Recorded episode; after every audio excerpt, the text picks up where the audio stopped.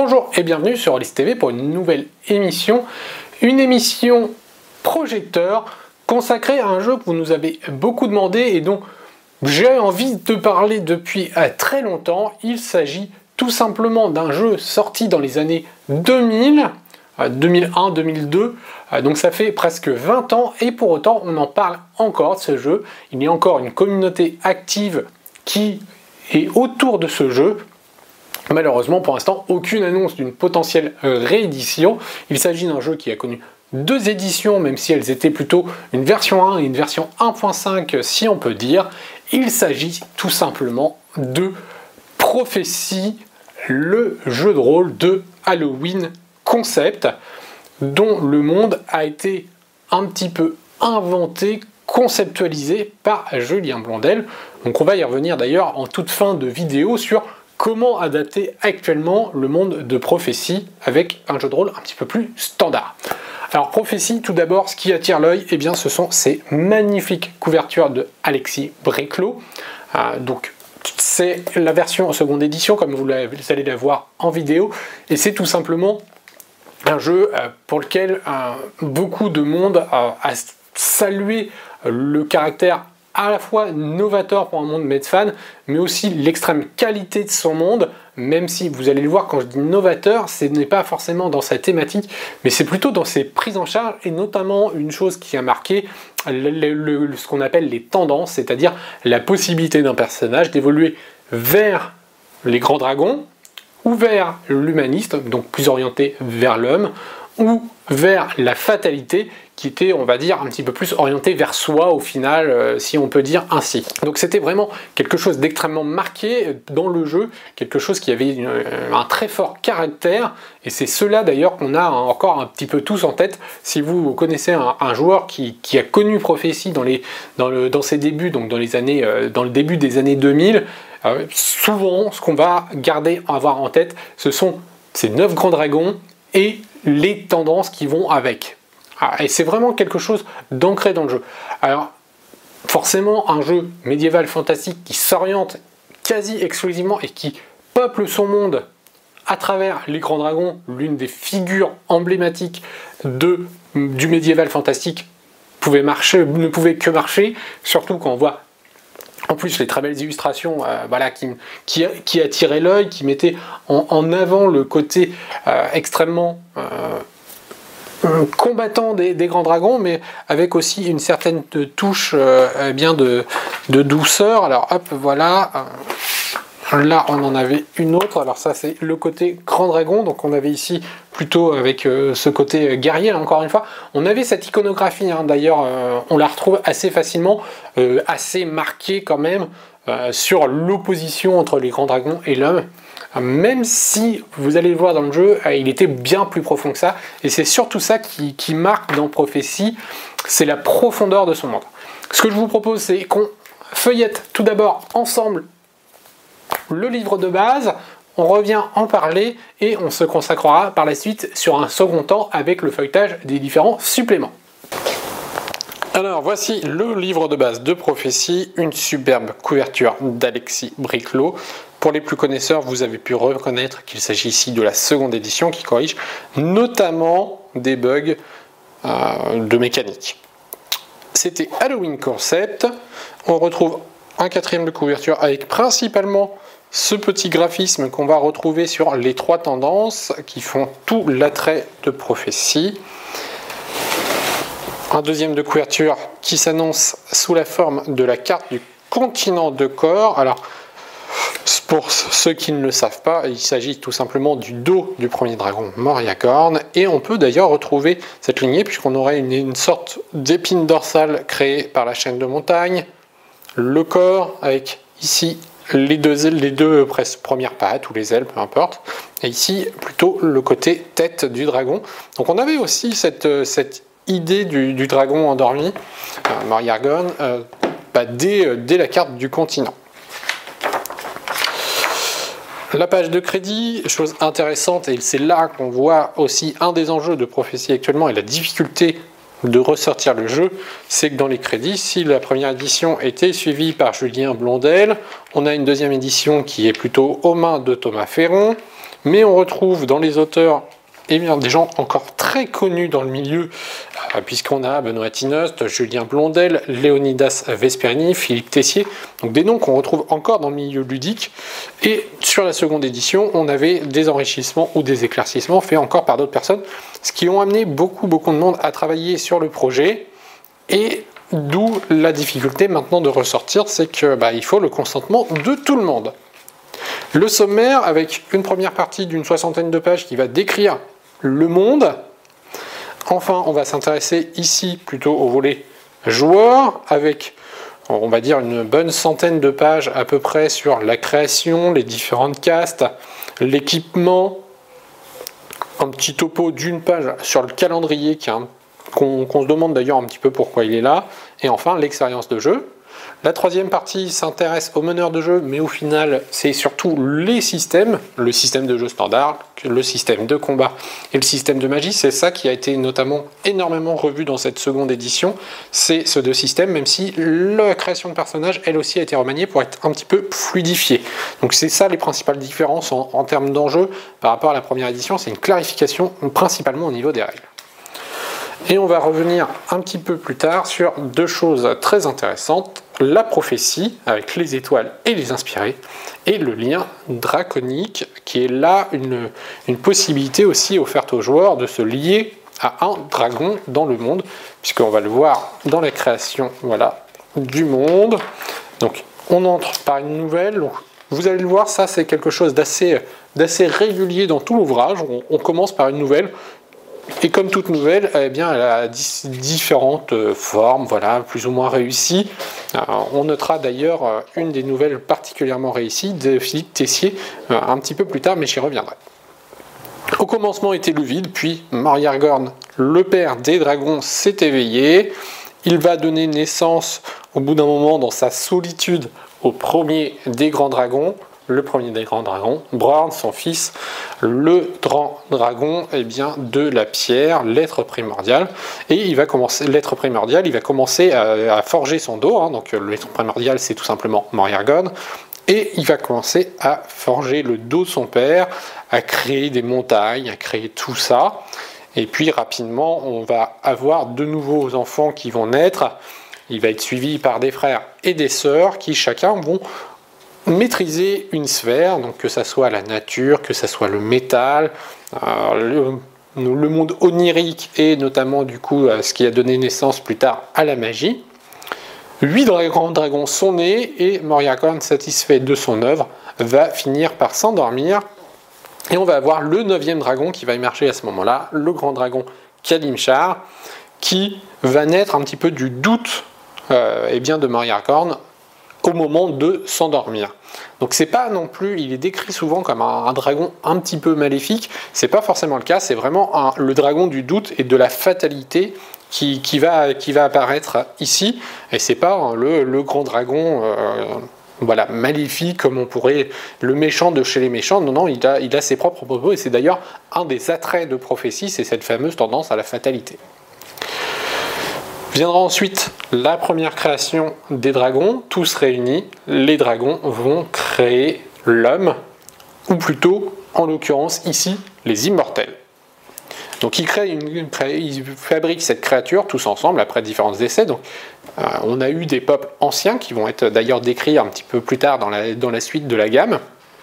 Mais on a euh, ici l'être, vraiment la, la créature créé par les neuf dragons, l'homme, l'immortel en l'occurrence, ce qui va engendrer quelques guerres entre eux pour notamment des luttes d'influence. Donc les grands dragons vont rentrer en guerre, d'abord par l'intermédiaire des immortels, puis petit à petit vont entrer en guerre directement. Et c'est ça qui va créer aussi tout un univers autour du jeu, puisqu'on va avoir eh bien, les astres qui vont, notamment les deux lunes, qui vont être issus de ces grands dragons et d'une bataille. Et ici, on a une très belle illustration de l'une des deux lunes. Alors j'ai perdu le nom des lunes, mais qui est en fait une partie du cœur de Kalimchar qui a été arrachée et jetée dans les cieux. C'est moi pour moi d'ailleurs un de ces plus, et là ici les illustrations répondent extrêmement bien au propos, à la description du monde de corps, et on va avoir vraiment quelque chose qui, répond de manière très spécifique. On va revenir juste en détail sur la fin avec les dragons qui commencent à se retirer. Et l'un des grands dragons, Kai en l'occurrence, euh, donc le fils d'un des grands dragons, qui va prendre l'apparence, qui va abandonner sa forme draconique et prendre l'apparence de l'homme. Et euh, c'est d'ailleurs un détail qu'on va apprendre un petit peu plus tard, c'est que tous les dragons vont être capables de prendre la forme d'homme, mais lui va totalement abandonner euh, sa forme draconique. On finit très rapidement et bien sur la lumière qui arrive et sur les étoiles, quelque chose qui va inspirer aussi euh, les hommes, mais ça on y reviendra à la toute fin du livre sur la fameuse version des inspirés. On passe sur la vie sur le monde de corps, et donc là on a les, réseaux, comment on vit tout simplement dans les cités, dans les campagnes, on a les élus dont on va faire partie, puisqu'on fait partie d'une caste, va forcément intégrer une caste, et c'est quand même ça, c'est les, membres de caste, c'est une très petite marge de la population, euh, aux alentours de 20% de la population, le reste sont des citoyens, voire des sans caste. on voit tout de suite hein, aussi euh, ce qui a aidé à ce que l'ouvrage réussi, marche très très bien. Prophétie a un jeu avec une très forte qualité. Ce sont la qualité de ses illustrations. Au-delà des très belles couvertures d'Alexis Briclot, même l'intérieur, on avait une maquette assez claire, assez aérée et un très réussi. Petite touche sur cette troisième colonne avec au détour d'un chemin, et c'était tout simplement de nombreuses pistes de scénario, et vous avez pu voir dans ce feuilletage, on en est déjà à quelques-unes euh, qu'on a pu voir passer ici et là, et donc on a régulièrement eh bien, beaucoup, beaucoup de, pistes de scénario. Ici, on va s'intéresser particulièrement aux croisades. Alors pourquoi je fais un petit point sur les croisades? C'est tout simplement que ces différentes croisades, on va le voir, l'un des enjeux, il y en a eu trois, et l'un des enjeux de prophétie, ça va être la fameuse quatrième croisade, celle des hommes. Les principales nations de corps, donc chaque dragon, ici on peut le voir, euh, va avoir créé sa propre sa propre région, et donc on va avoir inspiré. Donc on va avoir des régions issues. Alors c'est vrai que ça c'est un côté bah, très, très jeu de rôle hein, de, ces années. Euh, alors je ne sais plus exactement euh, prophétie, mais de ces années-là où le, tout est extrêmement divisé, où on a neuf dragons, chacun disposant de son propre royaume, chaque royaume disposant de sa capitale. Mais on a ici une description assez détaillée avec euh, comment s'est passée la fondation, la capitale, le type de régime, le dirigeant actuel, la population humaine, la population draconique, euh, puisque les dragons et les fils de dragons sont toujours sur le monde, la valeur et le climat. Donc c'était assez complet, c'est assez complet, ça présente très bien le monde et l'avantage c'est qu'ici on a toutes les descriptions de royaumes et par la suite on revient un petit peu plus en détail sur chaque capitale avec la capitale la plus importante de tous qui aura même son propre supplément, c'est-à-dire Iris, qui est la cité de Kai, donc le dragon des hommes, et euh, qui a pris forme humaine. Et euh, donc là, on a un accent, une capitale vraiment euh, particulière qui fera l'objet d'un supplément complet.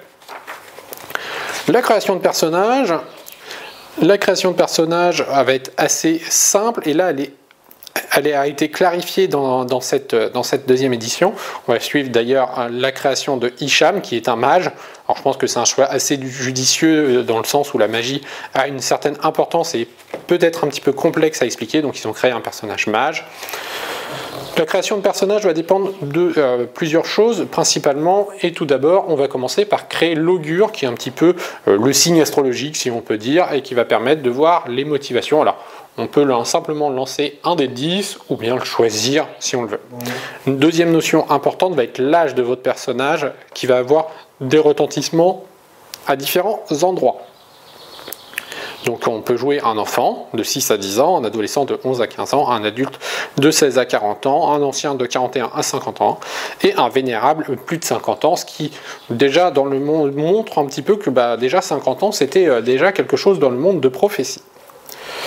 Comme je vous le disais tout à l'heure, on va forcément jouer un membre de caste, et donc chaque caste étant lié à un grand dragon, on va aussi un petit peu choisir son grand dragon souverain, on va dire.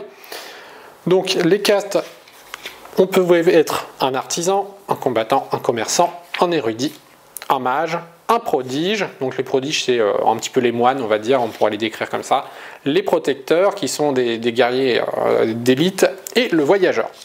Et vous allez me dire qu'il en manque un puisqu'on en avait 1, 2, 3, 4, 5, 6, 7 et 8 seulement, alors que je vous ai bien dit qu'il y a 9 grands dragons.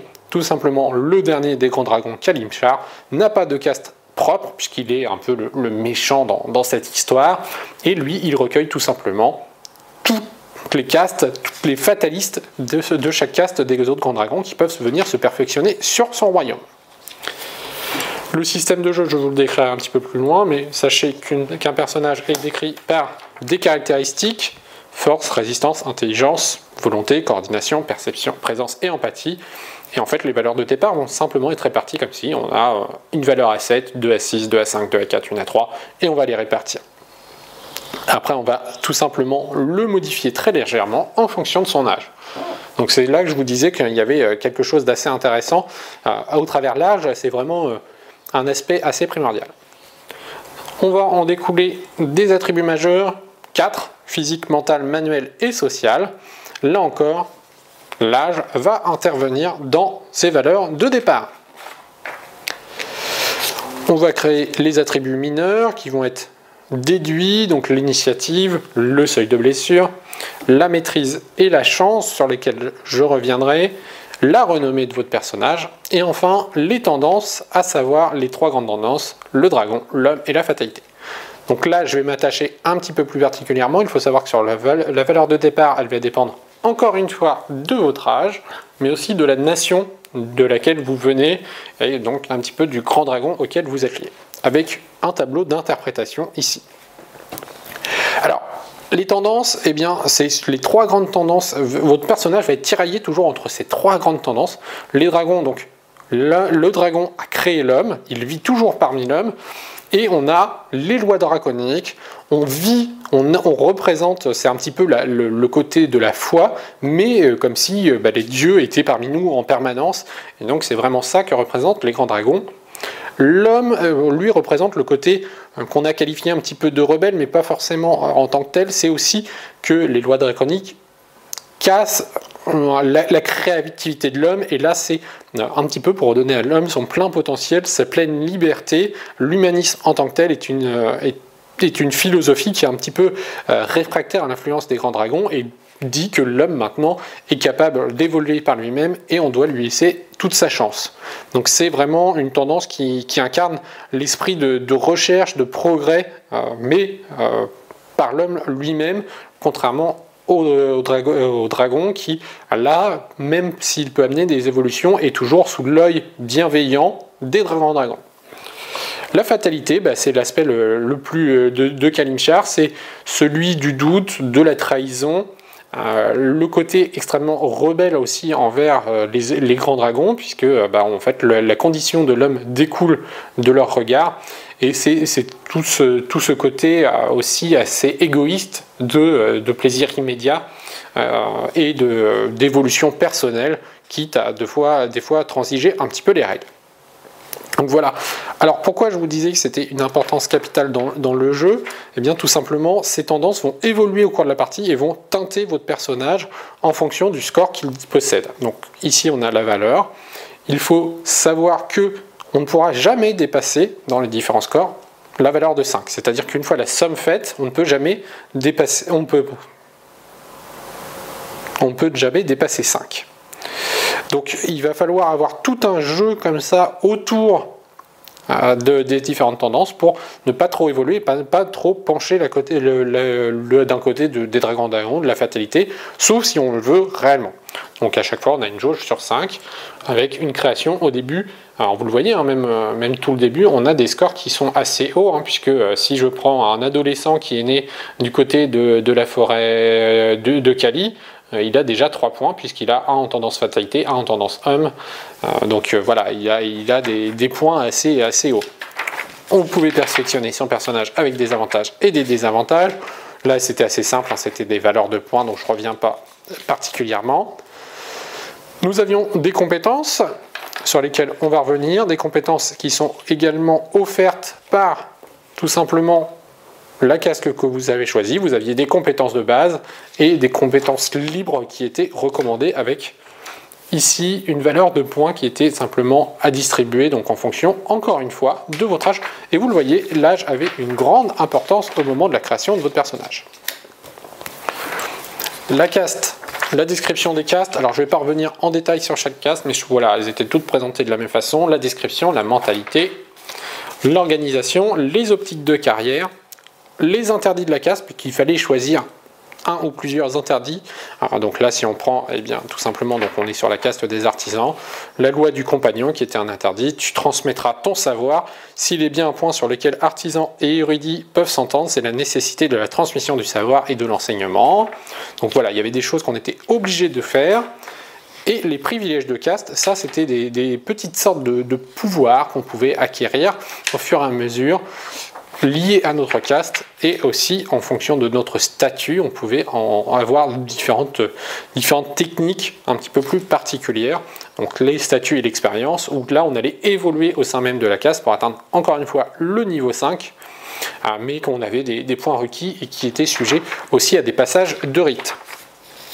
Donc on a les différentes, les 8 castes qui sont présentées, la caste des mages, donc on avait vraiment, hein, je vous le redis, mais voilà, on avait cette iconographie qui était assez, assez, assez présente, assez, importante.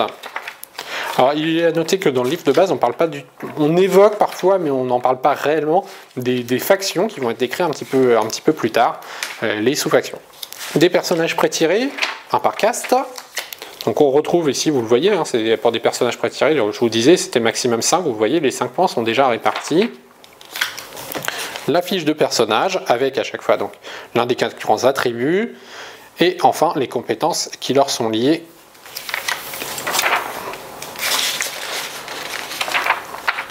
Voilà, donc c'était les seules pages couleurs, mais encore une fois, une grande importance. Et on voit que la fiche de personnage est au final très vite résumée. Le coût de la vie avec les différentes monnaies et le drac. Les armes, on avait des, des armes un petit peu spécifiques au monde de corps. Bon, globalement, là, on est dans un univers médiéval fantastique, même si on, pouvait avoir des touches un petit peu orientales ou, des choses comme ça. Le meneur de jeu avec donc le système de jeu. Le système de jeu, quant à lui, les bases sont assez simples. Hein. On voulait effectuer une action, vous preniez la valeur de l'attribut, donc l'un des quatre grands attributs, on ajoutait le score d'une compétence, et on lançait un des 10 contre une difficulté. Le niveau de réussite, quant à lui, était tout simplement donné par des, difficultés et des niveaux de réussite par 5 points. C'est-à-dire que si on avait une difficulté de 15, eh bien entre 15 et 19, on avait une réussite normale. Entre 20 et 24, on avait une réussite avec un niveau de réussite, et ainsi de suite, un deuxième niveau de réussite par tranche de 5 points plein. La chance et la maîtrise, c'était des scores que je vous ai dit tout à l'heure qu'on pouvait, euh, des scores secondaires, tout simplement une jauge, une jauge qui ne pouvait pas dépasser 10 points, et c'était, euh, on pouvait dépenser ces points de deux manières. Pour la maîtrise, on les dépensait avant le jet de dés, donc on en dépensait un ou plusieurs, qui allaient s'additionner à notre total de l'action, donc euh, vraiment un point bonus. Et en fait, les points de maîtrise, donc on les dépensait avant le jet, puis par contre, ils se récupéraient uniquement quand on réussissait une action un petit peu plus tardivement. Contrairement à la chance qui, elle, se dépensait après le jet donc permettait de réussir ou passer un niveau de réussite si on le souhaitait, mais par contre se regagner en cours d'aventure et eh bien, sur des échecs, voire des échecs critiques. Voilà, on a ici. Alors le, le critique venait tout simplement que le 10 était explosif. Donc les difficultés standards. Donc là, vous voyez, c'est vraiment le système de base de tendance, donc la, règle de 10 et la règle du 1, que j'ai oublié de vous dire, mais si la règle du 10 était la réussite critique avec une relance, nous avions l'équivalence avec le 1 qui était mal perçu et qui faisait des échecs. La tendance intervient en système de jeu et comment on fait? Là, c'était un des attraits du système, c'est comment on faisait évoluer ces tendances. Eh bien, on pouvait à tout moment décider de faire l'appel aux tendance. C'est-à-dire qu'à la place de lancer un des 10, nous allions lancer 3 des 10, un avec euh, une couleur définie, un qui était rattaché à notre tendance d'homme, un qui était rattaché à notre tendance de dragon, et un qui était rattaché à notre tendance de fatalité. On pouvait choisir le dé qu'on conservait, on annonçait donc la, tendance conservée, mais eh bien si ce n'était pas, si on allait évoluer dans cette tendance, en fait, c'était une impression aussi volontaire de dire que dans la méthode de résolution, je vais prendre une volonté plutôt fataliste, une volonté plutôt draconiste ou plutôt humaniste. C'était une conviction personnelle de votre personnage qui faisait cette action et vous alliez ainsi évoluer dans cette tendance. Donc on avait, et je vais reprendre l'affiche de personnage. On avait des cercles, tout simplement 10 cercles à côté de chaque tendance. Et en fonction de l'action, eh bien, on allait noircir un ou plusieurs de ces cercles. Et à chaque fois que les 10 étaient remplis, on augmentait d'un point la tendance. Et parfois, par défaut, il fallait du coup eh bien, descendre dans les autres tendances. Donc c'était tout un enjeu comme ça et on a évolué votre personnage. Alors faire appel aux tendances, si de prime abord bah, ça pouvait être extrêmement intéressant, eh ben, euh, on avait quand même quelque chose qui était, assez, complexe et qu'il fallait mettre vraiment en, en enjeu, en roleplay vraiment important. Le combat, lui, il y avait euh, une petite particularité, c'est qu'au moment de l'initiative, en fait, on allait lancer plusieurs des 10, et euh, au moment euh, bah, où votre, ça reflétait en fait vos différentes actions. Donc vous alliez lancer un, ou plusieurs des 10, et votre action arrivera au moment où vos dés apparaissent. Donc vous pouviez avoir plusieurs actions à différents moments du jeu. La magie, quant à elle, répond globalement comme un classique, si ce n'est qu'on va ici prendre deux compétences en, en, relation. La première va être la discipline. Il existait trois disciplines, la magie instinctive, la magie invocatoire et la sorcellerie.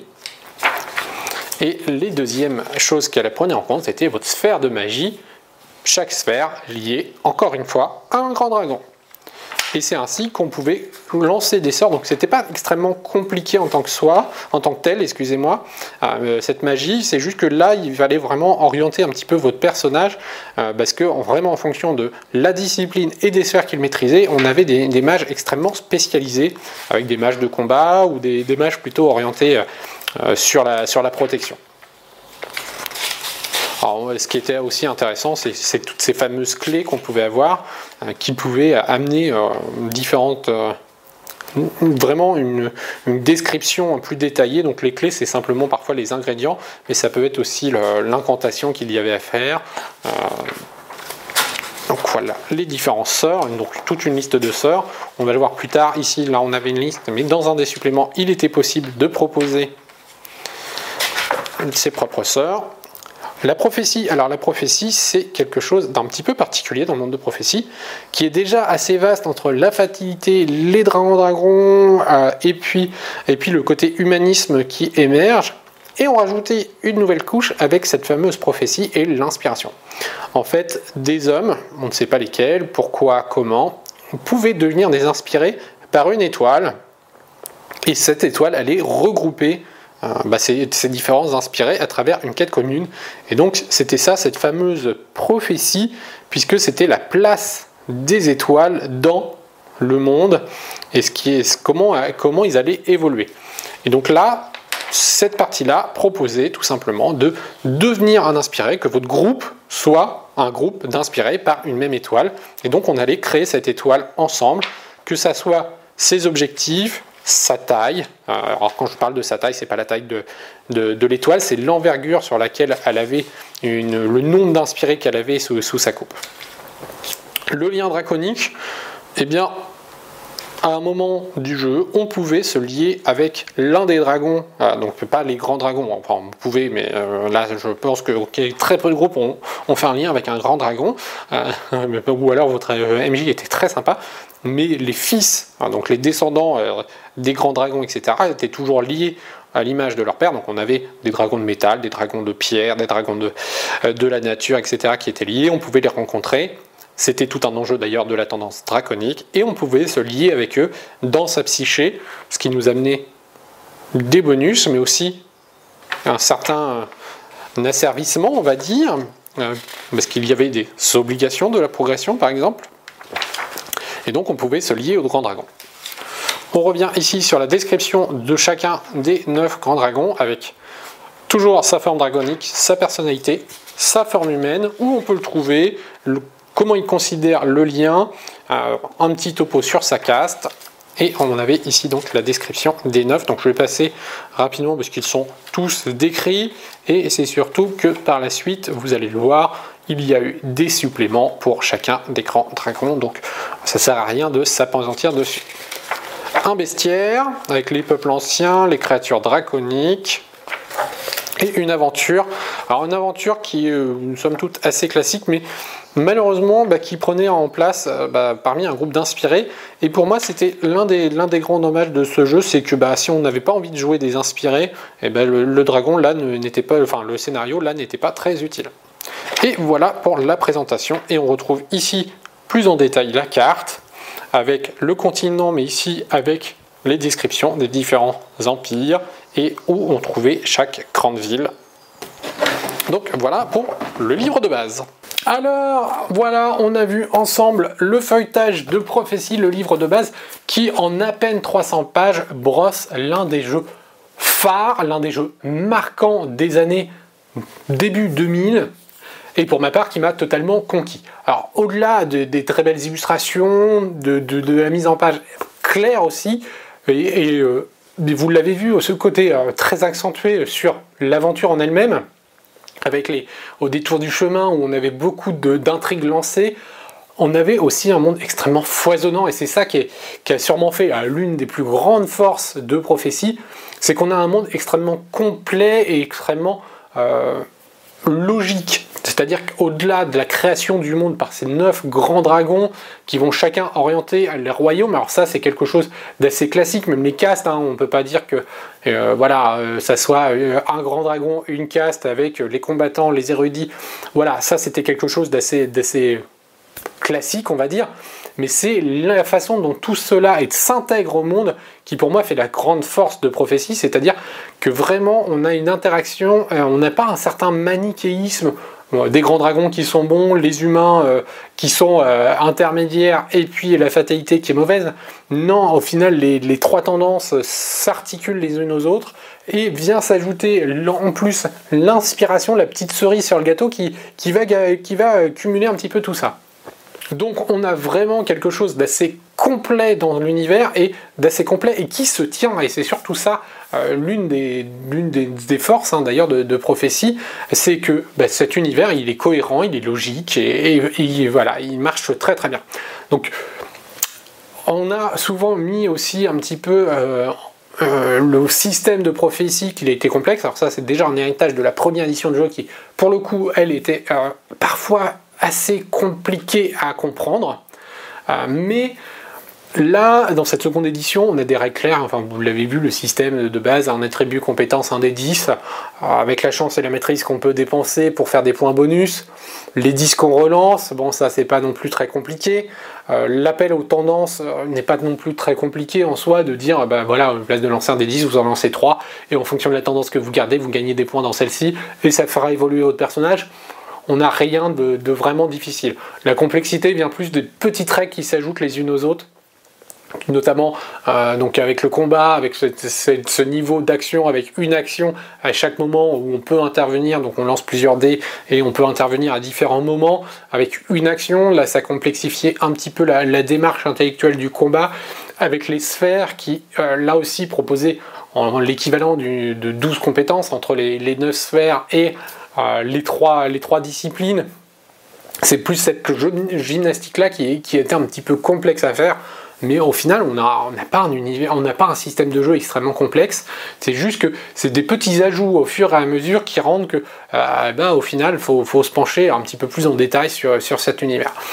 Mais encore une fois, à travers seulement 200 pages, on avait 200, 300 pages, 285, hein, euh, mais on avait vraiment quelque chose euh, qui allait partout, qui, ouvrait des très larges portes, euh, qui pouvait laisser possiblement des aventures extrêmement grandes, et c'est d'ailleurs quelque chose qu'on va voir un petit peu plus tard dans, les différents suppléments, c'est qu'il était difficile par contre pour Prophétie de faire un simple one-shot. On avait tout de suite des grandes idées, des idées de campagne, des idées de fil rouge. On avait cet univers foisonnant qu'on avait envie de parcourir et là, où bah, sur, sur d'autres jeux médiévaux fantastiques, on pouvait se contenter du petit one-shot un peu simpliste. là, on avait envie de, découvrir cet univers et tout de suite, on partait en tant que maître de jeu, on partait dans, des, dans des possibilités infinies. Et vraiment, c'était euh, dans le détail que Prophétie se, détachait pour moi des autres jeux, euh, que ça soit donc à travers euh, dans le livre de base les deux immortels qui restent, qui décident de rester immortels et qui se séparent du reste de l'humanité. Que deviennent-ils Que font-ils? On sait que ça va avoir une importance, ça va avoir une incidence. On a envie de le fouiller. Le, royaume de Kalimchar en lui-même est-il si mauvais? Est-ce qu'on est va aller l'explorer, ne pas l'explorer? Le, côté d'inspiration des étoiles également, euh, qui encore rajouté une nouvelle touche avec ces groupes d'inspirés, mais potentiellement il y avait même dans ces groupes d'inspirés, il y avait des inspirés élus qui pouvaient avoir en plus un lien draconique. On pouvait voir que le lien draconique et dans notre groupe peut-être des inspirés qui créaient des dissensions. C'est vraiment tout cette, euh, ce côté en fait au niveau de grille de prophétie euh, qui était qui faisait la force du jeu.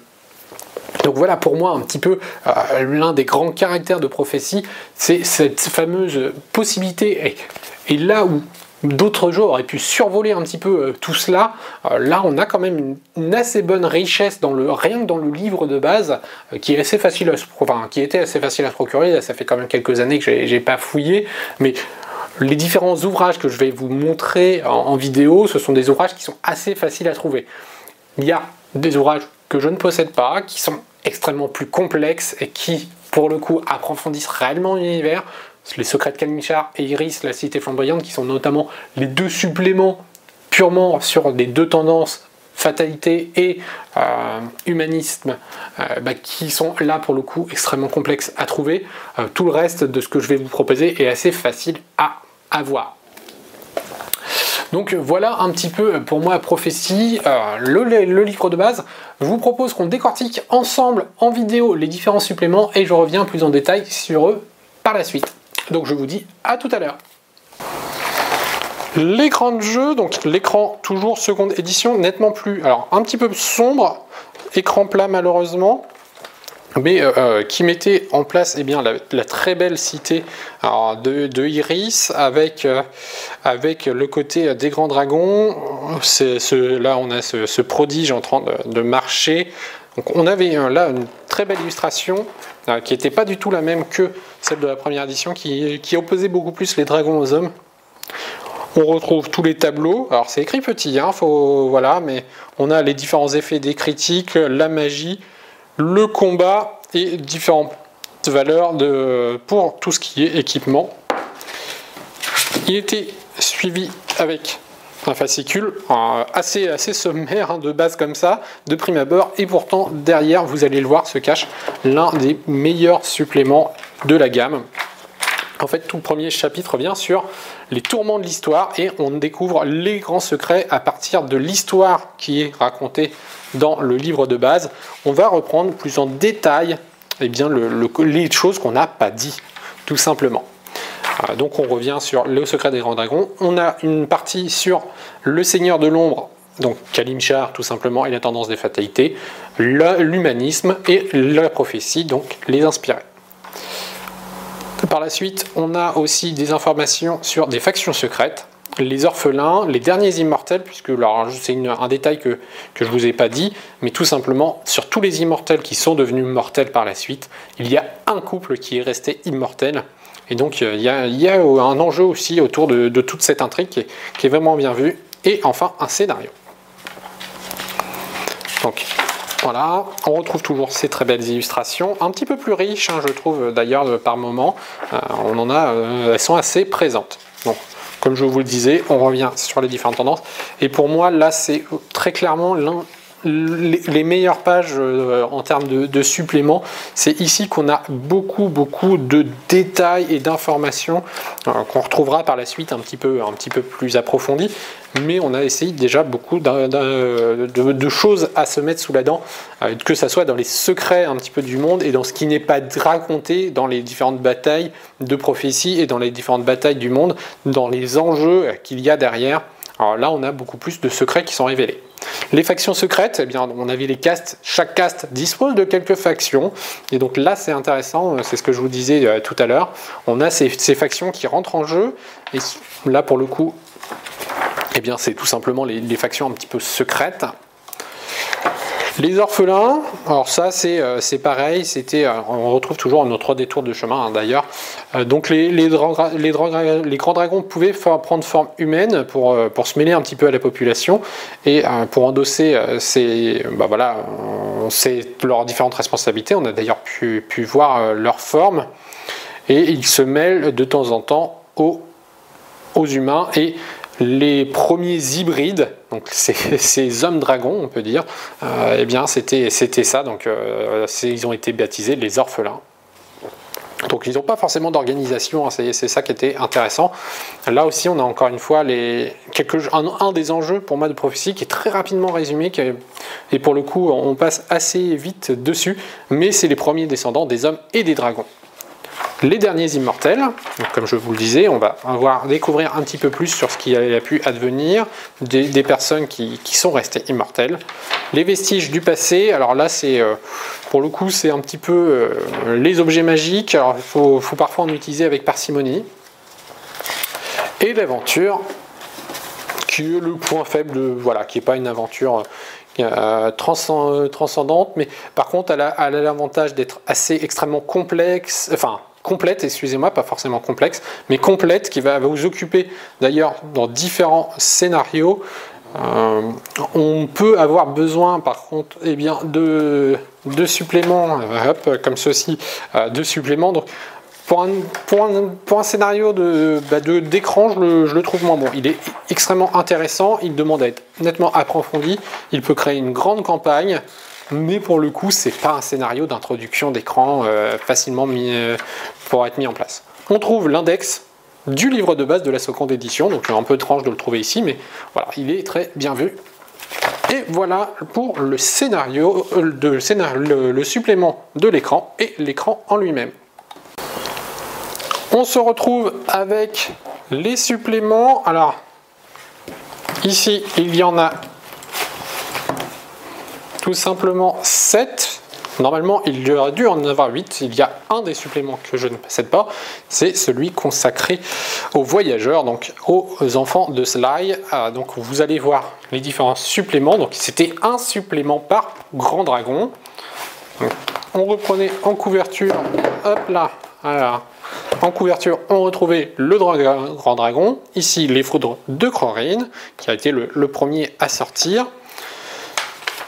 Et à chaque fois, les suppléments sont découpés de la même façon. Les grands dragons, sur lequel on va revenir sur le grand dragon auquel est lié le supplément, et son royaume. L'homme, où on va généralement perfectionner la caste qui lui est affiliée et les sphères magiques qui lui sont affiliées. Et on retrouvera une aventure. On peut également après trouver des petits euh, bonus un petit peu ici, par exemple en annexe. On a toujours un annexe ici, c'est les actions de combat. Logique pour Corin qui est quand même le maître des combattants. Donc on revient plus en détail, vous le voyez, sur le grand dragon en lui-même, sur sa philosophie, sur comment il est né, sur comment il perçoit ses frères et sœurs. Là, on a un point sur le royaume de Car, donc le royaume qui est lié à Crorine. Donc là encore, vous voyez, on, approfondit tout simplement un petit peu euh, ce qui a pu être mis dans le livre de base.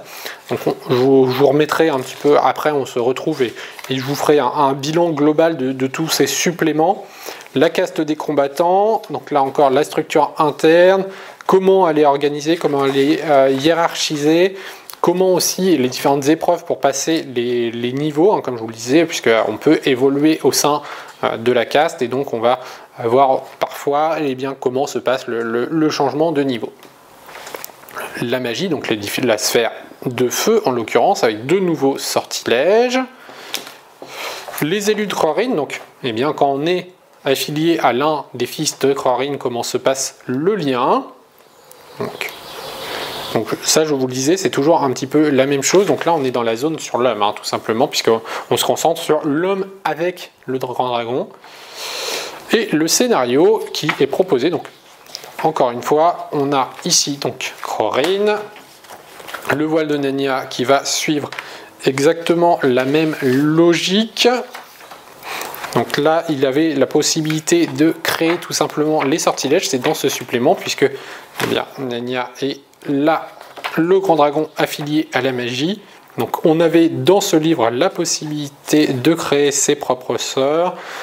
Donc euh, bon, après c'était un petit peu le problème, c'est que il faut savoir, hein, que la plupart de ces suppléments sont sortis au moment de la première édition du jeu et donc euh, ne sont pas totalement en adéquation avec la seconde édition, même si on peut trouver assez facilement sur internet et pour ça je vous recommande le site JDR Passion, donc jdrp.fr où on va avoir retrouvé tous les PDF pour intégrer les passages du volume 1 au volume 2.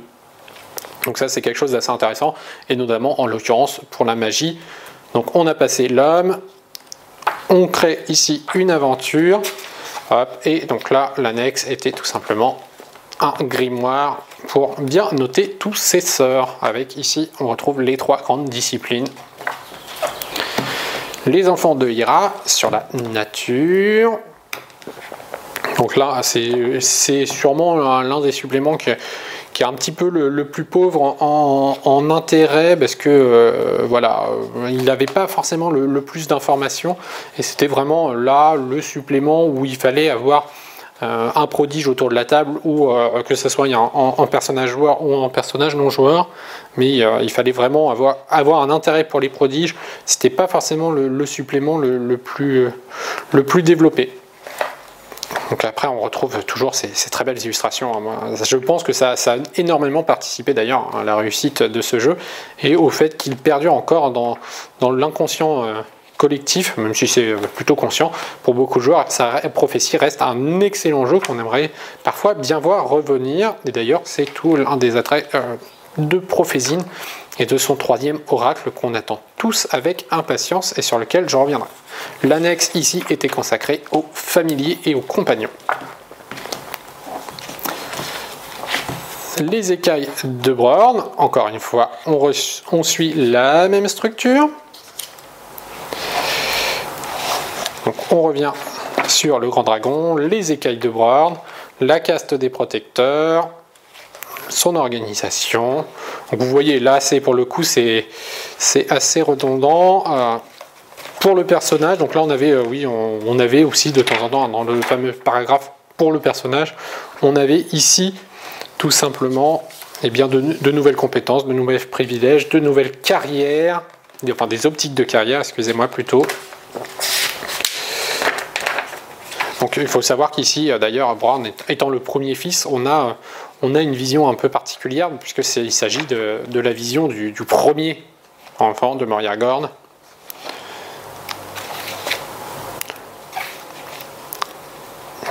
Hop, voilà pour la partie homme. Alors sur les aventures, elles sont, euh, elles sont assez différentes. On avait vraiment quelque chose d'assez, d'assez euh, complexe. Alors, selon le supplément, elles étaient euh, plus ou moins. un des défauts qui est souvent évoqué quand même, c'est la complexité des scénarios qui était euh, parfois un petit peu, mal dosée, qui prenait plus de temps, qui demandait de l'investissement de la part du, maître de jeu et qui n'était pas forcément toujours adapté au niveau euh, débutant. Il fallait parfois être assez expérimenté quand même. Alors là, on revient sur les marques de chaque cast. Euh, ça, c'était assez intéressant. C'était comment on pouvait distinguer quelqu'un d'une caste ou d'une autre euh, euh, grâce à différentes marques. Et donc, on avait donc pour les compétents, on pouvait avoir le, fameux bracelet. Et en fonction du niveau, eh bien, on avait différentes, différentes marques. Donc, au début, c'était un bracelet. Là, vous savez, le bracelet d'un mètre. Pour les érudits, c'était plutôt au niveau du collier et des bijoux pour les commerçants ça, c'était quelque chose aussi d'assez intéressant puisque ça permettait d'interagir et d'intégrer les castes euh, tout simplement en mm, roleplay, en décrivant les personnages que vous rencontriez. Eh bien, on pouvait avoir, euh, on pouvait avoir une description complète et de comprendre très vite le, niveau de jeu. D'ailleurs, les, suppléments reviennent également euh, au moment de la description des, des différentes castes.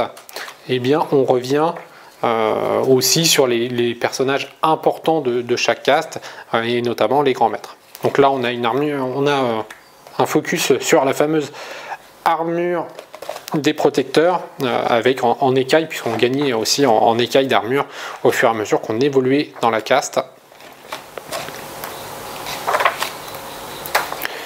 La sphère de métal, les mâches de métal.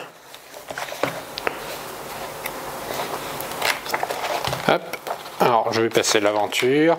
Ici, je vous montre le secret des artisans qui était tout simplement le petit add-on. Donc à chaque fois, vous voyez le cadeau bonus. Et euh, comme vous avez pu le voir, je vous l'avais évoqué, mais à chaque fois, on commence par une nouvelle. Donc voilà, la nouvelle. On commence par une nouvelle, euh, chaque fois en double page, comme ça, une nouvelle double page. Alors là, l'un des suppléments aussi intéressants, puisque. Euh, alors, si on s'intéresse au compagnon de Kai, et Kai étant le grand dragon lié au côté humaniste, puisque, comme je vous le disais, c'est le grand dragon qui a pris euh, le parti des hommes. Là, encore une fois, on suit le même schéma et n'attendez pas dans ce supplément de grandes informations sur les humanistes. Ça viendra un petit peu plus tard avec les, différents suppléments, chaque euh, trois suppléments consacrés chacun à l'une des tendances. Ah, donc là, on a très peu d'informations. En fait, là, on s'intéresse réellement au personnage du dragon, à sa caste, un petit peu comme les autres. Alors là, on peut le voir un côté aussi, euh, nouvelle technologie avec ses arbalètes. La sphère, l'homme. Donc là, c'était voilà, le scénario, lui aussi avait, euh, là encore, ben, comme vous le disais, demandé un petit peu de, retravail de la part de MJ. C'était euh, pour le coup quelque chose qui, était vraiment une, très bonne intrigue, euh, avec la source de tous les mots. c'était une bonne intrigue qui, pouvait être un petit peu mis en fil rouge à travers votre campagne. Euh, c'est d'ailleurs une des grandes idées de, prophétie, c'est qu'il y a beaucoup, beaucoup de, possibilités de, fil rouge dans les aventures qu'il propose, mais euh, voilà, ça, reste souvent des, pistes. Et donc le verset de Zir, qui est le dernier que je possède, hop, je vais le montrer tout de suite. L'annexe, c'est tout simplement, et là il était un petit peu plus grand, la navigation et le combat naval. Et après, on retrouve la même chose pour le grand dragon des océans on retrouve la même organisation avec sous le regard des grands dragons. Voilà, donc ça c'était l'aventure, des nouveaux sortilèges. Donc vous voyez, là à chaque fois on revient un petit peu sur la, même chose, hein. donc c'est pour ça que je vous fais pas la, redite à chaque fois. On retrouve quelques illustrations parfois qu'on avait déjà pu voir ailleurs. Et toujours cette fameuse troisième colonne. Voilà globalement, et donc comme je vous le disais, il manque tout simplement Les Orphelins de Zlai, le supplément consacré au grand dragon du vent. Alors voilà les différents suppléments. Donc je vais de nouveau m'intéresser en priorité aux suppléments formés par le, livret qui accompagne l'écran seconde édition qui, comme je vous l'ai dit en vidéo, est pour moi un livret qui, va vraiment donner là toute la profondeur euh, au livre de base compléter la, création de l'univers, il va compléter la vision qu'on peut avoir. Et donc pour moi, c'est vraiment ça pour le coup, déjà que de base un écran de jeu est un petit peu le supplément indispensable pour tout bon maître de jeu, et eh bien là il s'avère complètement indispensable à travers tous les secrets qu'il va, qui va, qui va, va mettre à jour, toutes les petites pistes de, de, scénario qui, va qui, va exploiter, et notamment aussi à travers les différentes factions au sein même des castes hein, qui vont être développées et enrichies par la suite. Donc vraiment pour moi, ça c'est ne serait-ce qu'avoir le livre de base et l'écran de jeu avec ce livret, vous avez déjà de nombreuses, nombreuses heures de jeu et vous allez pouvoir réellement parcourir les royaumes de corps assez, assez facilement. après, bien sûr, nous avons les différents ouvrages. Il faut savoir que c'était un peu la mode, hein. on était dans le, dans moment euh, de vampires, de légendes des cinq anneaux avec les, différents clans book. Et donc, Prophétie n'a pas, n'a pas dérogé à la règle avec euh, sa forme de clan book, tout simplement. Euh, avec chacun des, chacun des dragons qui va être détaillé. Et comme on a pu le voir en vidéo, on a toujours le même schéma. Et on a du coup, par la même, bah, des suppléments qui sont un petit peu négo. Alors, vraiment, c'était, pour moi, c'était les suppléments à avoir si vous aviez un joueur de la caste autour de la table. Forcément, il vous fallait le supplément qui détaille la caste correctement. Donc ça, c'était, c'était un petit add-on. Euh, mais euh, voilà, après, euh, ils étaient un petit peu inégaux. Donc on va revenir tout simplement un petit peu dans l'ordre. Alors donc, le premier,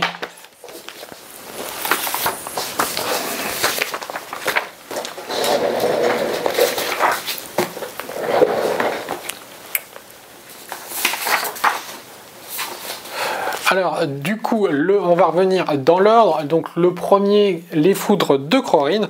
Donc, les, foudres de Crorine, c'était. Euh, bah, déjà, on avait pour le coup une très bonne présentation du dragon du feu. Euh, il contenait euh, des informations euh, assez importante. ce qui s'est dégagé globalement de ce supplément, c'était un, petit manque de clarté et que euh, bah, voilà, on voyait pas très bien comment euh, l'exploiter. Alors, est-ce que c'est aussi le, défaut d'avoir été le premier? D'ailleurs, assez intéressant, c'est que de, mémoire en tout cas, hein, je crois que c'est le premier à être sorti et pour autant, eh bien, c'était pas le, premier des, fils de Moriargon qui, qui était à l'honneur, que là on avait le dragon du feu alors que le premier et si vous avez bien suivi Brorn le dragon de la pierre. Euh, donc voilà, en tout cas c'était des suppléments, qu'on peut le voir, il y a encore le tarif qui était vendu à 99 francs, donc même pas 100 euros, et ça complétait très très bien euh, la chose. Donc voilà, en tout cas, Corinne, il avait beaucoup de contenu, mais euh, un manque de, liaison de, comment, comment l'utiliser. Hop, alors dans la suite, les voiles de Nenia, j'espère que oui, c'est bon. Euh, donc toujours, euh, alors, tous les tarifs vont être pris. Alors, hop, déjà petite chose bien vue quand les rangés, ils avaient chacun leur code couleur qu'on retrouve ici. Et donc, si vous les connaissiez bien, sur la tranche, on pouvait voir tout simplement. Petit détail, on reprenait aussi, hop, alors non, c'est que derrière, ici vous le retrouvez, la sphère, donc la sphère du feu, et la sphère euh, des voiles de Nenya, donc la sphère euh, plutôt euh, magique. Donc avec le monde onirique. Donc le voile de Nenya, lui, proposait. alors la, bonne chose, c'est simplement que comme il s'intéresse un peu plus particulièrement à l'énergie, il s'intéresse à la possibilité de, de, créer ses propres sorts. La seule chose, c'est que bah, du coup, c'est version 1 et que bah, Prophétie version 2 est beaucoup plus stable, hein, euh, clairement. Et euh, bah, du coup, bah, c'est un petit peu dommage d'avoir euh, une grande partie de ce supplément qui est devenu désuet avec, avec, avec la V2. par contre, voilà. Et la cité en elle-même, donc la cité d'Onir, qu'on aurait aimé avoir un petit peu plus développée, mais bah voilà, c'est euh, elle, est, bien détaillée, mais euh, du coup, bah, euh, on n'a pas, la, cité, de la magie, donc et, pas suffisamment bien fouillée à mon sens. C'est voilà, clairement pas l'un des, l'un des meilleurs suppléments. Par contre, il ajoute beaucoup d'informations et de possibilités de, se faire sur les magies. Et donc là, encore une fois, si vous possédez un mage autour de la table, et eh bien pour moi, c'était indispensable. Mes petits chouchous, ah, les prodiges, les enfants de Hira, euh, j'avoue que j'ai eu une affection pour, euh, cette caste, euh, même si c'est clairement une des castes pas forcément les, plus valorisantes. et pour le coup, il dispose aussi bah, d'un des suppléments les, plus pauvres, malheureusement. c'est pas celui qui, est, extrêmement extrêmement intéressant. La cité de, de est en plus assez éloignée dans, dans les royaumes, donc on s'y rend pas forcément beaucoup. Euh, mais euh, et on aurait, j'aurais aimé plus de détails sur euh, la forêt, sur, sur tout ça. Et c'était aussi un des moyens d'intégrer ce qu'on va décrire un petit peu plus tard avec les, fameux suppléments Oracle. bien, ça aurait été une bonne méthode pour décrire un petit peu plus les animaux et le bestiaire du, du, royaume de Kor. Et ici, on n'avait pas beaucoup d'éléments. Donc voilà, pour moi, un des scénarios les, les plus pauvres. Et l'annexe sur les familiers, honnêtement, euh, je ne sais pas s'il avait un, grand intérêt.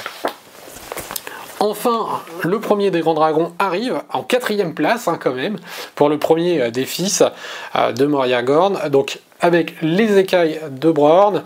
là, pour le coup, on a l'un des dragons qui est le plus intéressant et, c'est pour le dragon le plus intéressant, malheureusement, la cité de Kern, qui est pourtant une cité très utilisée dans le jeu, bah là, elle n'est pas, elle pas très très détaillée. Hein. donc, donc voilà, ça c'était vraiment le, supplément où j'ai beaucoup aimé la description du grand dragon, sa philosophie, sa perception du monde, même la, caste est bien détaillée. C'est plutôt la, cité où j'étais un petit peu un petit peu plus déçu, où on en fait vraiment presque une cité de combattants. Euh, c'était pas, enfin voilà, c'était pas, euh, euh, c'était pas la, meilleure des cités. Donc voilà. en tout cas, on, en découvre un petit peu plus par contre sur les protecteurs qui était ma seconde caste préférée après les prodiges. J'aimais beaucoup. Alors vient ensuite les forges de Kézir qui lui va s'intéresser principalement aux artisans et aux forgerons. Et eh ben, euh, alors là pour le coup, c'est l'inverse de Brown. J'avais à côté adoré le côté dragon et un peu moins le côté euh, développement de la cité. Ici, c'est euh, la caste des artisans qui, qui, redevient un petit peu plus intéressante et la cité.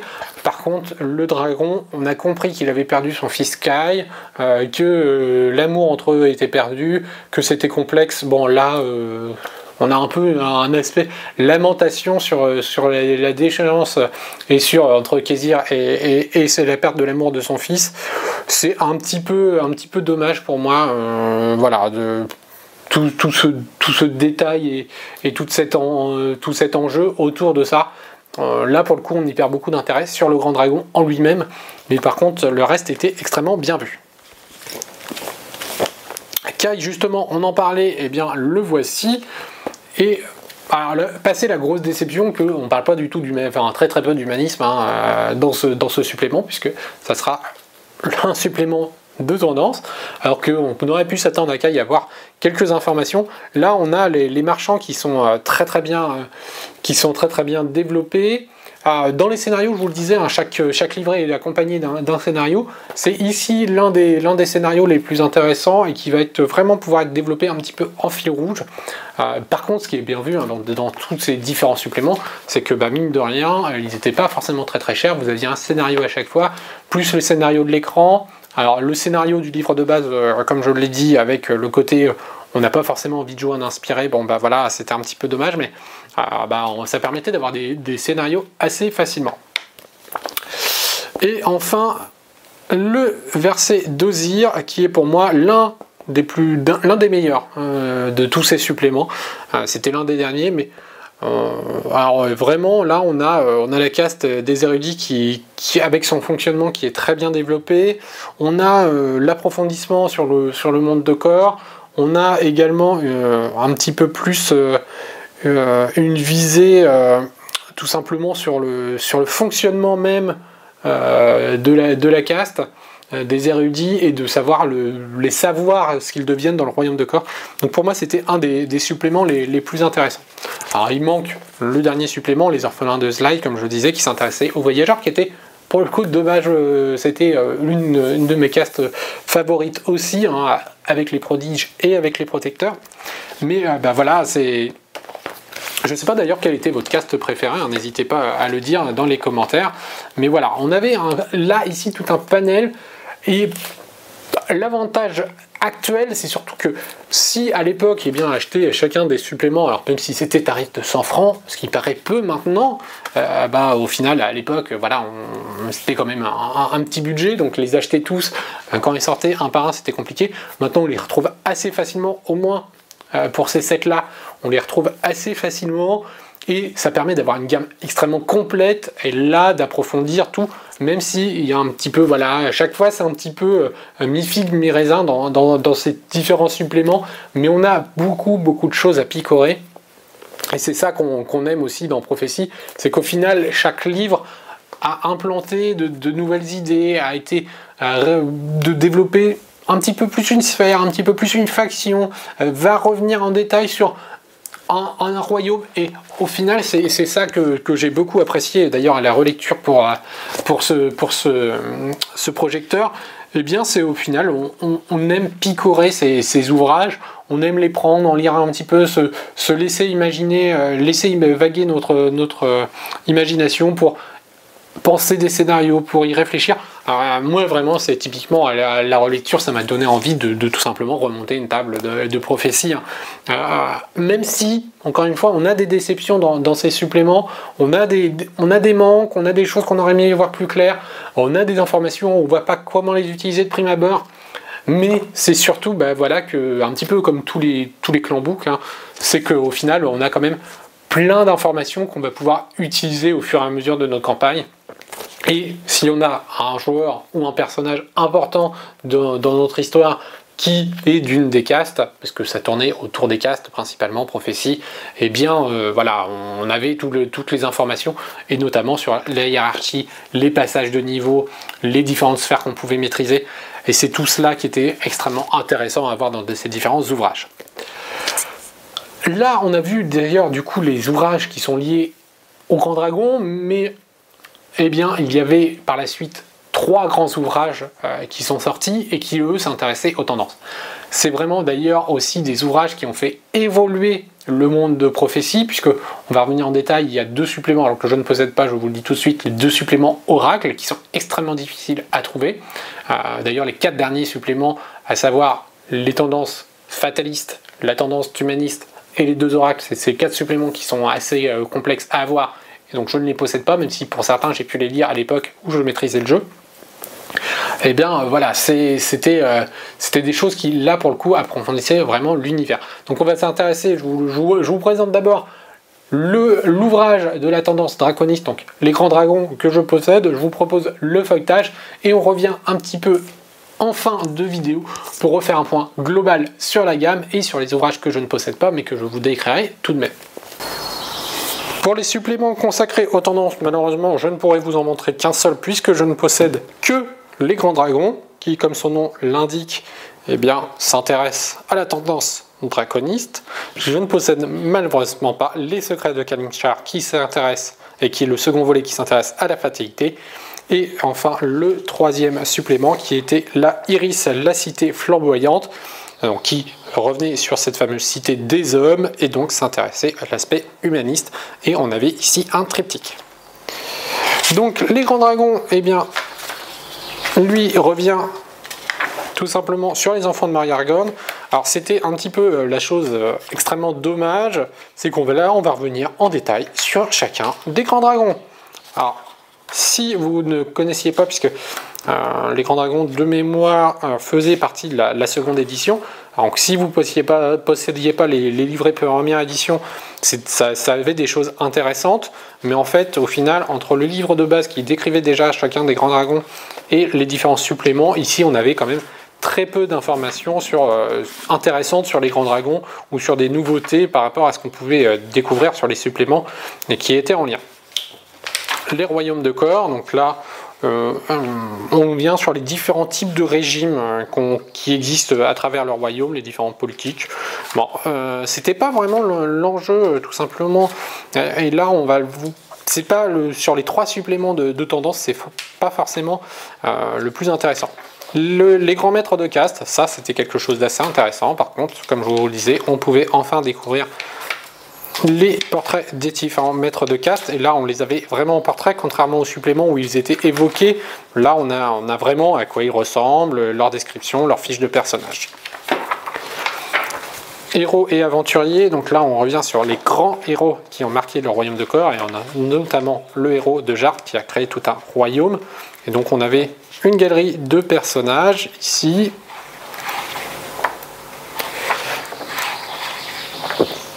Alors, hop, je passe là les enfants de Brown avec. Donc là, c'était toujours les, pouvoirs spéciaux hein, en fonction euh, du lien qu'il pouvait y avoir et, euh, avec, avec, les grands dragons. Là, on s'intéressait aux, dragons en eux-mêmes et donc les pouvoirs qu'ils pouvaient avoir, les formes qu'ils pouvaient revêtir, etc. Et enfin, l'aventure, et c'est là tout l'intérêt du premier supplément, c'est qu'on va avoir les prémices d'une grande aventure, de la grande guerre humanisme, humaniste, excusez-moi, je crois que j'ai dit humanisme, humaniste, euh, et euh, on va ici s'intéresser au premier volet de ce qui va constituer la grande aventure qui va faire évoluer euh, le monde de corps, qui va bouleverser sa chronologie. Et donc là, on a vraiment tous les débuts de l'intrigue. Alors il faut savoir quand même que cette intrigue demande pas mal de, travail de la part du MJ et est quand même réservée à des personnages assez évolués dans le monde. Il ne faut pas, être, faut pas être débutant pour euh, commencer cette intrigue. Mais on avait ici la première intrigue avec, pour finir sur les dernières pages, à la place des fameuses annexes, la chronologie complète qui intègre cette campagne. Et donc on va avoir ici les, différents, les différentes choses. Donc voilà toute la chronologie en détail de ce qui se passe sur Core. Et donc comme je vous le disais, ici il s'intéresse à la tendance dragon qu'on retrouve avec ce petit cercle rouge, hein, c'était bien vu, euh, et euh, les deux autres, donc le cercle vert ou blanc, qui s'intéressent eux aux deux autres tendances, à savoir la fatalité avec les secrets de Kalimchar et l'humanisme avec Iris, euh, la cité flamboyante, que je ne possède malheureusement pas et qui sont difficilement trouvables, mais on revient tout de suite en vidéo pour tout cela. Alors voilà, on a malheureusement le seul ouvrage que je possède sur Sega. Euh, d'ailleurs, petit appel, si vous décidez de vous séparer, si vous connaissez quelqu'un qui se sépare des ouvrages que j'ai cités manquants parce que j'aimerais beaucoup avoir la gamme complète pour prophétie. Euh, donc si vous connaissez quelqu'un qui a Iris, quelqu'un qui a les secrets de Kalimchar, ou bien qui possède les deux oracles, ou enfin eh bien, euh, les orphelins de Zai pour compléter au moins les, grands dragons, n'hésitez pas, euh, cela m'intéresse fortement. Vous pouvez mettre un petit commentaire ou envoyer un message à contact.rollistv.com. Donc voilà, donc les grands dragons qui étaient le premier supplément sur les tendances qui, en toute logique, s'intéressait aux grands dragons. Et pour le coup, bah, c'est dommage parce que bah, comme les grands dragons avaient été présenté dans, dans, les différents suppléments avant, c'est peut-être l'un des ouvrages les moins intéressants dans ce, dans ce volet-là, tout simplement, dans cette première partie, qui revient sur les sérocités, les royaumes et les grands dragons, puisqu'en fait on les a déjà décrits tout en détail dans les différents suppléments. Donc ça, serait pour moi le supplément euh, à acheter si vous voulez pas avoir tous les suppléments de chaque grand dragon, euh, mais que vous, vous avez prophétie, l'écran, et que vous voulez compléter directement par les tendances voilà, celui-ci fera très bien l'office euh, et, complétera assez, euh, de façon assez pratique euh, les différentes choses. Donc, dans cet ouvrage, c'est d'ailleurs assez intéressant, c'est surtout le, premier volet de la campagne qui, va marquer, bah, qui va amener la dernière croisade, donc la fameuse quatrième croisade, la croisade des hommes face aux dragons, et qui va avoir des enjeux pour toute la, cosmogonie euh, euh, et, la chronologie du, royaume de Kor qui va vraiment approfondir l'univers et le faire évoluer. Et c'est d'ailleurs avec Prophétie, on a l'un des premiers jeux, alors pas le premier, hein, mais l'un des premiers jeux où on a vraiment aussi une campagne qui va faire évoluer et les oracles, les derniers suppléments, prendront part après euh, tout, ce qui va, tout l'enjeu de, de, cette campagne. Alors, si dans les grands dragons, on a vraiment un tableau qui est très bien brossé, qui, alors, qui demande une certaine prise en main, mais notamment parce qu'elle demande des joueurs expérimentés, et c'est peut-être là euh, pour le, défaut et le, travail qu'il y a à faire, euh, là on a un scénario qui se tient. Alors, même si je ne les possède pas, c'est vrai que le, scénario par contre des Secrets de Kalimchar, donc qui est le deuxième volet, euh, sur trois, et là il était presque complètement allumé et on, était totalement perdu à travers la lecture du, scénario des Secrets de Kalimichar.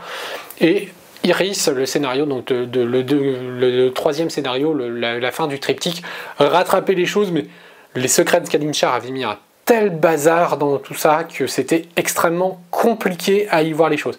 Et c'est dommage parce que là, on avait une vraie belle, campagne, on avait quelque chose qui faisait évoluer le monde.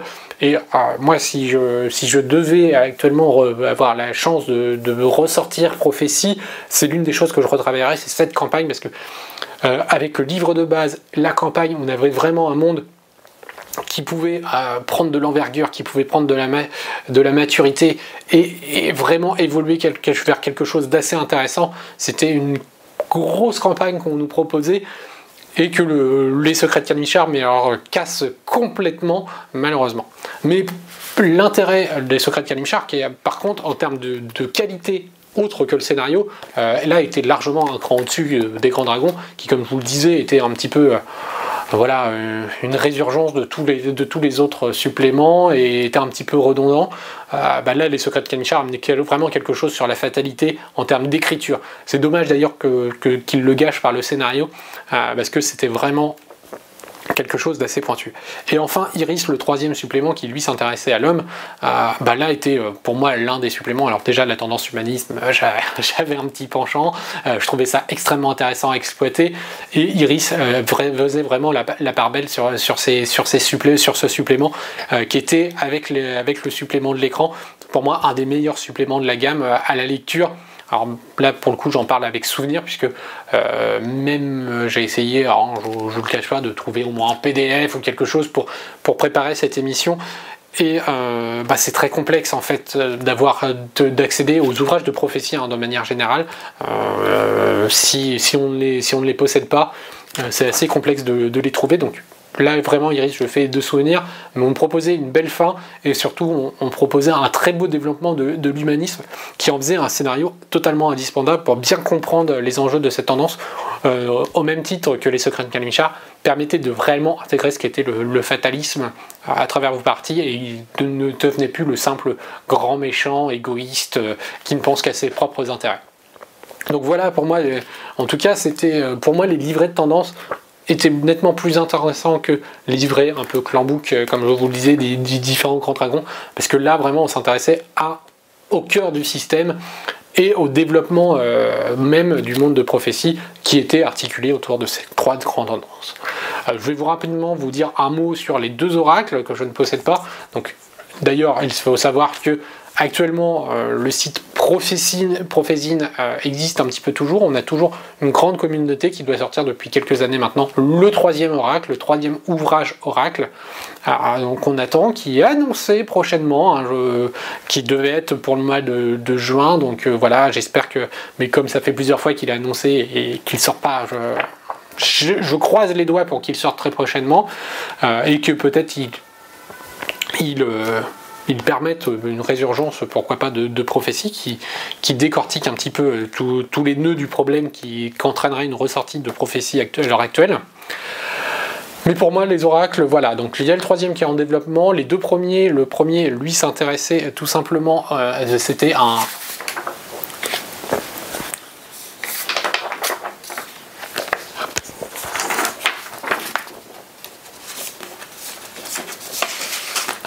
ah, Peut-être rester là-bas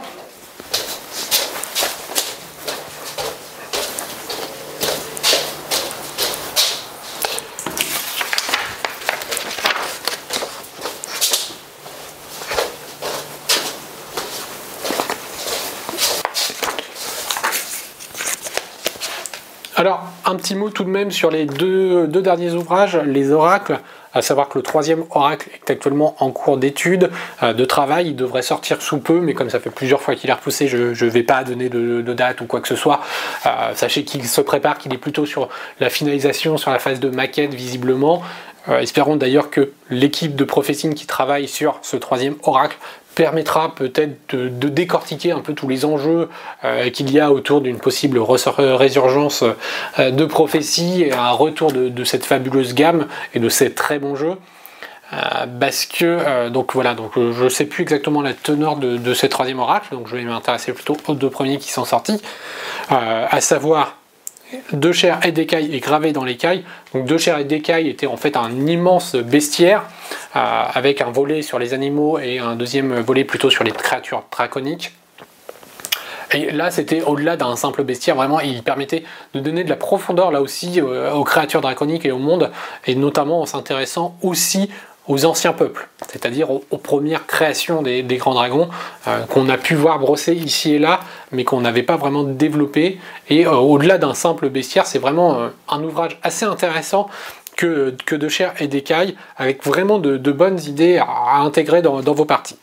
Et enfin, gravé dans l'écaille, lui s'intéressait aux lois draconiques, aux égis draconiques, aux édits draconiques, excusez-moi, et va vraiment bah voilà, préparer un petit peu euh, tous, les, tous les premiers éléments aussi autour de l'évolution de, la, chronologie du monde euh, en proposant euh, bah, les premiers éléments de cette fameuse quatrième croisade.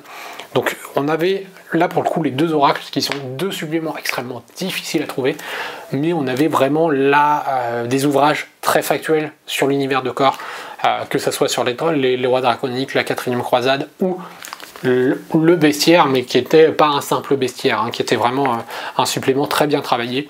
Donc j'espère d'ailleurs que le troisième euh, oracle qui arrive prochainement sera d'aussi bonne qualité, parce que là on était sur une qualité un petit peu équivalente à Iris, la cité flamboyante, donc le dernier supplément des, des, trois tendances. Donc voilà un petit peu une, vision globale de la gamme. Il euh, faut savoir que Prophecy a marqué toute une génération de joueurs et euh, encore à l'heure actuelle, bah, il y a beaucoup de, personnes qui, aimeraient un retour de, de prophétie. Alors, euh, on nous a demandé en préparant cette émission et en annonçant bah, par quel système euh, on pouvait voir euh, le remplacement, qui est, parce que voilà, on a aussi ce, souvenir d'un système assez complexe. Alors pour le coup, à la relecture, moi je le trouve pas si complexe que ça. Au final, on a eu on a eu des, choses qui, étaient plus complexes et qui sont sorties récemment. Alors on pense forcément au système totem puisque euh, la base du système des tendances c'est un petit peu l'héritage du système totem actuellement développé pour Vermine 2047 ou pour Gods. Donc, euh, donc, je vous invite à soit regarder euh, le, kit imprimé par Agathe ou le kit disponible en PDF par Arkane. mais voilà, c'est une évolution logique de ces tendances, mais au final, en tant que tel, les tendances marchent encore actuellement en, D10 avec trois formes différentes. On, a la même chose un petit peu sur, sur Shahan. Donc le système en soi, il n'a pas, pas, vraiment besoin de, beaucoup d'évolution. Euh, je verrais plus une évolution du, système de, magie peut et de lien entre les différentes, euh, aussi avec le lien draconique, avec les, les, dons de caste euh, et les, dons de fait inspiré. Donc d'ailleurs, je vais revenir un petit peu en détail sur l'inspiration. Mais voilà, c'est peut-être ces dons-là qui sont à perfectionner. Je pense que d'ailleurs sur ce, sur ce volet-là, on peut s'intéresser un petit peu à ce qui se fait maintenant euh, avec DD 5e édition, euh, parce que voilà, on a peut-être des, choses, des passages de niveau euh, assez, assez rapides à faire. Pour, pour, la magie, moi je verrais bien une intégration avec les différentes clés qui, qui ont pu se former, où là aussi on peut avoir quelque chose d'assez souple au final, mais à la relecture, moi je l'ai pas trouvé si complexe que ça le système et pourquoi ne pas l'utiliser tel quel en, modifiant justement ce qui coince seulement autour de votre table. Mais on a un système qui, se tient avec cette seconde édition qui demande un léger dépoussiérage, mais pas tant que ça au final. Après, voilà, moi je vous le dis, euh, pour avoir lu le système totem, je pense qu'effectivement il est, il est, dans la droite lignée des, tendances, euh, mais il demande un plus grand remaniement euh, du système actuel de prophétie alors qu'on peut simplement le, dépoussiérer à mon avis. Donc voilà un petit peu, un petit peu ce que j'avais envie de dire sur le, sur le système de jeu. je reviens un petit peu plus en détail sur le côté inspiré qui, est, qui pour moi ben, en fait une espèce de, de voile qui comme ça qui, est posé sur prophétie mais qu'on ne voit pas de manière globale. C'était une des premières possibilités de cohésion de groupe. Euh, ce qui est dommage, c'est qu'il reste un petit peu toujours euh, sous-exploité. On a du mal à vraiment prendre part à la prophétie euh, des étoiles et on a du mal aussi à se dire, bah en fait, comme il revient de manière un petit peu régulière, de se dire on se passe totalement désinspiré. Euh, c'est aussi, pour moi, dans le travail au-delà du système, c'est ce, retravail-là autour des, inspirés qui, serait vraiment la, force d'une vraie V2, parce que je considère la V2 comme plutôt une version 1.5 du jeu, mais une vraie V2 actuelle du jeu euh, serait pour moi un vrai travail sur cette inspiration qui était une formule un petit peu, je pense, de comment, euh, comment on va lier un peu toutes ces castes qui sont relativement indépendantes, comment on va les faire travailler ensemble eh bien, euh, on, les a soudés à travers cette inspiration, qui est un enjeu assez important hein, quand même dans le monde aux prophéties, et pas euh, notamment euh, bah, la prophétie qui donne tout son nom au jeu. Mais pour le coup, je la trouve pas assez exploitée, pas assez épique, pas assez mordante pour vraiment prendre tout ton ampleur. Et soit il faut vraiment y aller à fond, euh, soit euh, bah, on perd un peu le nom du, jeu prophétie, euh, mais soit l'oublier et s'intéresser plus particulièrement au cast et à l'intégration du lien draconique notamment. Voilà, mais j'aime beaucoup, j'ai beaucoup aimé quand même ce, côté un petit peu présent sans l'être trop, mais pour moi, il faut vraiment que si vous, vous, évoluez sur une campagne de prophétie, il faut vraiment que ce côté d'inspiration euh, évolue, que vous rencontriez d'autres inspirés de votre étoile, que vous rencontriez des inspirés d'autres étoiles, euh, vraiment qu'il y ait un enjeu autour de ces étoiles, au-delà de l'enjeu qui était là plutôt mis sur l'humaniste euh, et sur le fataliste. Donc voilà, pour moi c'est ça, c'est malheureusement resté un petit peu trop en toile de fond par rapport aux trois tendances, euh, ça aurait dû pu être euh, la quatrième grande tendance euh, à travers les étoiles, même si elle touchait les trois autres. Voilà, j'espère que bah, cette émission projecteur sur prophétie vous a plu. on, répondra à toutes les questions en commentaire. N'hésitez pas à me dire, vous, un peu votre cast, votre grand dragon préféré, si vous étiez plutôt humaniste ou fataliste. mais pour moi, ça reste eh ben, ces jeux coup de cœur, ces jeux qu'on qu'on a, euh, avec, même avec l'évolution à, lire, euh, notamment pour les TV, de nombreux et nombreux jeux, et eh ben c'est le genre de jeu qui est, toujours sur l'armoire et malgré les nombreuses reventes que j'ai vues, faites, etc., à part cette première édition du livre de base que je n'aurais jamais dû vendre, et euh, eh ben pour le coup c'est je pense un des jeux que je ne séparerai pas parce qu'il fait partie de ma nostalgie de joueur et c'est pour moi l'un des, des grands jeux phares des années 2000. Voilà, je vous dis à tous très bientôt sur Rollis TV pour de prochaines émissions, des critiques, de nouveaux projecteurs, des actuels plays, des conseils OMJ. N'oubliez pas de partager et de liker cette vidéo. Ciao